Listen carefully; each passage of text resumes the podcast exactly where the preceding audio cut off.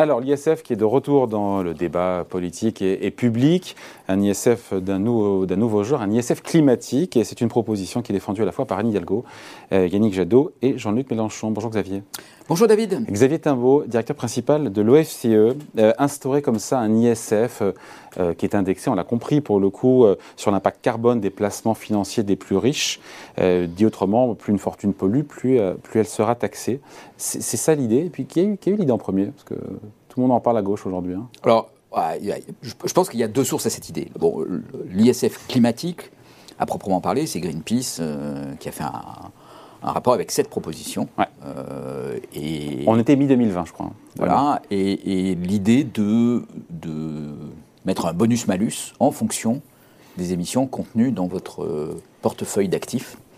Euh, et, donc de pouvoir, de cette façon-là, proposer une augmentation significative en fait, de la taxation par le biais de l'ISF en fonction du contenu en carbone de votre portefeuille on va en discuter de savoir si c'est possible ou si c'est souhaitable, mais voilà, il y a ce premier point. Après, moi, je dirais qu'il y a. Et l'objectif, mais l'objectif de l'ISF climatique, juste qu'on comprenne au-delà de son caractère, sa faisabilité, l'objectif, c'est quoi? C'est de de verdir finalement les patrimoines des plus fortunés, c'est ça, c'est ça l'objectif? Et dégager des ressources fiscales évidemment aussi?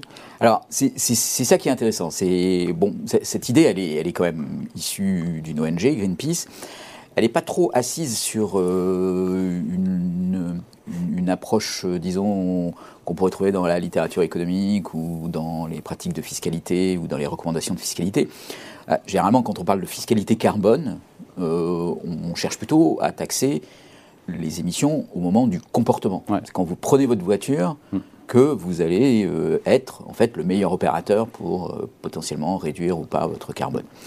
Bon, donc ça c'est la façon dont on l'aborde généralement. Là, le, le point d'entrée, il est de dire, en fait, plutôt que d'aller attaquer le consommateur dans son comportement, on va aller attaquer l'investisseur hmm. dans son comportement d'investissement. C'est pas incompatible d'ailleurs les deux. Euh, Alors c'est pas incompatible. En même temps, il ne faut pas faire une double taxation euh, au passage, c'est-à-dire taxer le consommateur sur son comportement et l'investisseur sur le comportement du consommateur.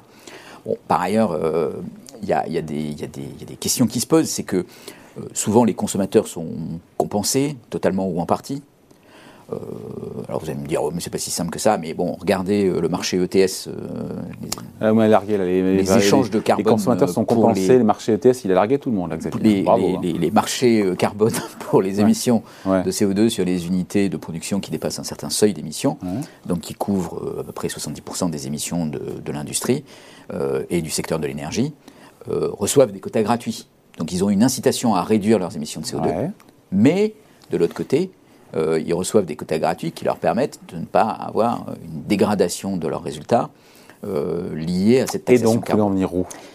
Et donc, euh, je veux en venir où? C'est que le consommateur, on peut penser que ce qu'on vise, c'est à changer son comportement. Donc, on lui met un prix sur, ses, sur son comportement qui va l'obliger à. Donc, le plein coûte plus cher, on dit choses simplement. Mais on peut le compenser pour éviter que son revenu ne diminue. Alors que l'investisseur, ça va être plus compliqué de le compenser et l'investisseur, de toute façon, on va faire une, estimation sur son portefeuille moyen. Alors, moi, c'est ma question. Sur, euh, quand est-ce qu'il change son comportement, qu'il va faire des efforts. Vous voyez, vous êtes. Comment on fait déjà pour inclure, encore une fois, cette empreinte carbone euh, d'un avoir financier dans le calcul de l'ISF? Comment, bah, comment on calcule ce malus? J'ai du mal. Alors, c'est très compliqué. Dans un monde idéal, et qui sera d'ailleurs probablement le monde de demain, euh, on va avoir une espèce d'inventaire des émissions de carbone euh, qui sera fait très finement. Entreprise par entreprise. Mais même plus qu'entreprise par entreprise, produit par produit, euh, ça sera imputé euh, à différentes activités. Et donc on pourra, de cette façon-là, assurer un suivi des émissions de carbone qui sera fait à un niveau extrêmement fin, quasiment individuel. Donc pourquoi il faudra en arriver là un jour? Bah, Parce que la transition suppose de ne plus émettre de carbone. Bah, pour ne plus émettre de carbone, à un moment donné, il va falloir savoir exactement qui émet du carbone, à quel moment. Voilà. Donc, bon, ça c'est dans un monde idéal. Et dans un monde idéal, si on connaît les émissions de carbone à tous les, tous les moments où elles, sont, où elles, ont, où elles ont lieu, bah, on peut imaginer qu'on est capable de réimputer euh, avec des règles de prorata et d'attribution. Mais on ne vit pas dans un monde idéal, Xavier. Peut-être dans, votre tête, idéal, mais pas dans la vraie vie. Et donc, du coup, euh, bah, c'est beaucoup plus compliqué ah. Et donc, on va procéder euh, plutôt par, euh, par des. Enfin, en tout cas, c'est comme ça qu'on fait aujourd'hui. On va procéder plutôt par des moyennes. Donc, on va dire, Bon, vous avez investi, investi l'argent dans l'industrie de l'énergie. Imaginons même qu'on puisse appliquer une moyenne, moyenne sur un pays, donc euh, dans l'industrie de l'énergie en Allemagne, on va regarder le policy, l'énergie mix en, en Allemagne. Entre le charbon, le, charbon le, le, solaire, l'éolien, le gaz, voilà, on, va, on, a des mesures sur un petit peu ce qui est émis au cours de l'année. Et puis, bah, on va dire, bah, ok, voilà, vous avez investi dans un opérateur qui, euh, produit de l'énergie en Allemagne. On ne sait pas trop comment il a produit, donc on va vous appliquer la moyenne de l'Allemagne. Si on a un peu plus d'informations sur cet opérateur, si on c'est un peu frustrant, hein, c'est un peu. Ah, c'est très frustre, et, surtout là où c'est très embêtant, c'est que, vous voyez, si jamais, quand on met un prix du carbone, on peut vous inciter à réduire vos, émissions de carbone, et on va pouvoir euh, le repérer euh, producteur par producteur. Quand on le met sur une moyenne, ben, c'est quoi votre incitation exactement? Bah, ça va être plutôt d'aller mettre de l'argent, non pas en Allemagne, mais plutôt dans un pays où on a beaucoup de ah. renouvelables. Donc finalement, euh, Et donc, il y aura euh, contournement. Bah, euh, enfin, en tout cas, ça va, ça va conduire à des changements de comportement, par exemple des investisseurs soumis à ce genre de, pression, qui ne sont pas nécessairement ceux qui vont produire les résultats. C'est juste que, vous voyez, le contribuable français soumis à l'ISF climatique va dire bon bah ok puisque c'est ça je peux plus investir en Allemagne dans les énergies dans la production d'énergie parce qu'il y a trop de carbone. Donc je vais investir en Finlande parce qu'il y a énormément euh, de renouvelables en Finlande euh, liés à l'hydroélectrique. C'est bien ça, non?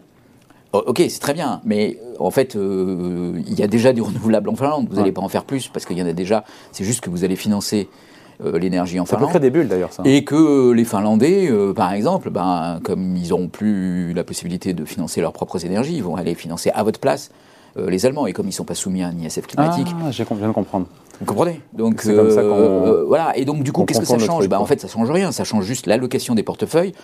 Un, contribuable français soumis à l'ISF climatique, qui va aller rechercher des portefeuilles verts. Et puis de l'autre côté, bah, comme il faudra bien financer ces activités. Donc on en pense quoi alors? On en pense quoi de cette ISF euh, climatique entre avantages, inconvénients Alors vous n'avez pas laissé terminer tout à l'heure quand même. Donc ça c'est quand même très embêtant parce qu'il y a une autre, ah. il y, a, y, a, un autre élément. Et je pense que pour comprendre l'ISF climatique c'est quand même très important. C'est il y a un autre élément qui est de savoir est-ce qu'il faut ou pas rétablir l'impôt sur la fortune? Voilà, ça c'est la question. Parce que c'est une façon de détourner de, aussi de, rétablir l'impôt sur la fortune. Euh, je dirais pas détourner, c'est une façon euh, de, de, de rehabiller l'impôt sur la fortune, d'une nouvelle vertu qui serait euh, bah, de rétablir la justice, euh, qui est que les riches émettent beaucoup plus de CO2 que les autres, et donc qu'il n'est pas totalement illogique qu'ils soient plus mis à contribution. Donc sur le papier, dans sa philosophie, vous trouvez ça intéressant cette ISF climatique? Bah, Disons que voilà, il y a ce débat sur est-ce qu'il faut pas ou est-ce qu'il faut ou non euh, rétablir l'impôt sur la fortune. vous avez lu avec attention le rapport produit par France Stratégie sur l'évaluation hmm. de la suppression de l'ISF. Ils disent qu'on ne sait pas. Ils disent qu'on ne sait pas. On ne sait pas. Bah, c'est un peu tôt, il faut attendre un petit peu pour voir les résultats. Ok, donc ils disent on ne sait pas, mais en tout cas, il n'y a pas d'effet bénéfique mm. euh, immédiat. Donc certains ont dit, bah, en fait, quand on dit on ne sait pas, c'est qu'en fait, il ne s'est pas passé grand-chose. Il y a une petite nuance entre les deux, mais bon, acceptons ce raccourci. Donc il ne s'est pas passé grand-chose. Donc s'il ne s'est pas passé grand-chose, on peut rétablir l'ISF. En tout cas, il ne va pas se passer des malheurs à rétablir l'ISF. Et si en plus on dit, mais cet ISF, il n'est pas simplement sur la fortune, mais il est aussi pour le climat, bah, à ce moment-là, on lui donne un côté euh, un peu plus positif. Mm. Euh, Donc c'est une façon de faire revenir dans l'ISF en France en, l'habillant de, vertus green, qui peuvent s'entendre parce qu'effectivement, bah, si on part du principe que les plus riches polluent, émettent beaucoup plus de CO2, on parle dans leur placement. Alors, mais en même temps, c'est lié au fait qu'ils ont, des patrimoines qui sont plus gros aussi. Donc c'est là un peu toute l'ambiguïté, c'est-à-dire qu'on pourrait, on pourrait dire, c'est un peu la tendance aujourd'hui dans les négociations internationales. Regardons les émissions du côté des consommateurs, parce que toute émission correspond à un acte de consommation, que ce soit un riche ou un pauvre. Voilà, les riches vont émettre plus de CO2 parce qu'ils consomment plus, mais euh, ce qu'on regarde, c'est du point de vue du consommateur. Là, on change un peu la perspective et on dit ah bah non, on ne regarde pas du point de vue du consommateur, on regarde du côté de l'investisseur. Donc vous, vous conduisez une voiture qui est polluante, mais en tant que conducteur, vous n'êtes pas responsable. Celui qui est réputé responsable, c'est celui qui détient les actions de l'entreprise mmh. qui a fabriqué soit la voiture, soit le carburant que vous utilisez dans votre voiture. Bon, ça se discute. Hein. Mm. Euh, le, encore une fois, du point de vue, enfin, probablement il y a un argument assez fort qui consiste à dire que si on veut changer les comportements, c'est plutôt les consommateurs. Donc, vous n'avez pas l'air fan de cette SF climatique? Bah, Je vous ai expliqué mon point de vue. Si mm. on veut changer les comportements, c'est plutôt du, côté du consommateur. Donc, pas d'ISF climatique. Et donc, pas d'ISF climatique. Si on veut rétablir l'ISF et euh, lui donner une vertu nouvelle, euh, c'est une opération qui n'est pas forcément une mauvaise opération par ailleurs, voilà, comme vous l'avez dit vous-même tout à l'heure, on peut jouer un peu des deux côtés en même temps. On peut imaginer que cette question de l'ISF climatique la France peut être un petit peu en avance sur Ça existe ou pas d'ailleurs en dehors de France ou c'est un truc qu'on a inventé que chez nous? Alors, ça n'existe pas en dehors de France. Bon, euh, pour être tout à fait honnête, il y a quand même un certain nombre de réflexions qui sont faites du côté, par exemple, euh, de la, des régulateurs euh, des marchés financiers. Pas ailleurs, il faut quand même se poser aussi la question. Hein. Oui, mais il y, a, bon, il y a quand même des choses qui sont faites du côté des régulateurs des marchés financiers qui disent, voilà, il y a des investissements qui sont faits dans des secteurs dans lesquels on continue à développer des fossiles, par exemple, et ça, ça doit être pénalisé en matière de régulation financière avec un argument qui s'est imposé aujourd'hui, qui consiste à dire bah, ces fossiles représentent un risque d'actifs échoués dans le futur, et donc il faut que les, actionnaires et les investisseurs dans ces secteurs-là soient parfaitement informés du risque qu'ils prennent. Mmh. Donc quand vous investissez, en le sachant ou sans le savoir, dans une centrale à charbon, on doit vous dire attention, cette centrale à charbon, elle a 70 ans de durée de vie, et dans 35 ans, on arrête le charbon. Donc, euh, Cet actif vaudra zéro dans 35 ans. Donc dans, dans, 35 ans, elle va valoir euh, zéro, et donc du coup, vous allez perdre euh, mm. la moitié de, sa durée de vie d'exploitation. Donc la rentabilité que vous estimez aujourd'hui, elle n'intègre pas correctement ce risque-là. Et comme elle n'intègre pas correctement ce risque-là, ça veut dire que vous avez été mal informé, et donc on doit mieux vous informer. Donc, vous voyez, là, on joue par le canal de l'investisseur. Alors, ce n'est pas l'investisseur dans, son, dans l'évaluation de son mm-hmm. portefeuille, c'est dans l'évaluation du risque, c'est dans l'information qui est faite à l'investisseur. Bon, mais il est question que dans les futurs euh, quantitative easing faits par la Banque Centrale Européenne, oui, il y a un peu de verdissement. on puisse mettre une pénalité euh, à ceux qui contiendraient ce risque, euh, etc. Donc, c'est, oui, c'est, quand même des idées qui sont un peu sur la, sur la place parce que on imagine que la finance, qui est aujourd'hui une, industrie qui organise les économies, peut avoir un, pouvoir de changement euh, tout à fait considérable. Et donc, on peut essayer de jouer là-dessus. Bon, encore une fois, je pense que l'ISF climatique, c'est un peu la version la plus naïve de tout ça. Maintenant, la force des symboles peut être quand même aussi euh, très importante. Voilà, explication, merci beaucoup. Explication signée Xavier Timbo, économiste et directeur principal de l'EFCE. Merci Xavier. Merci David. Salut.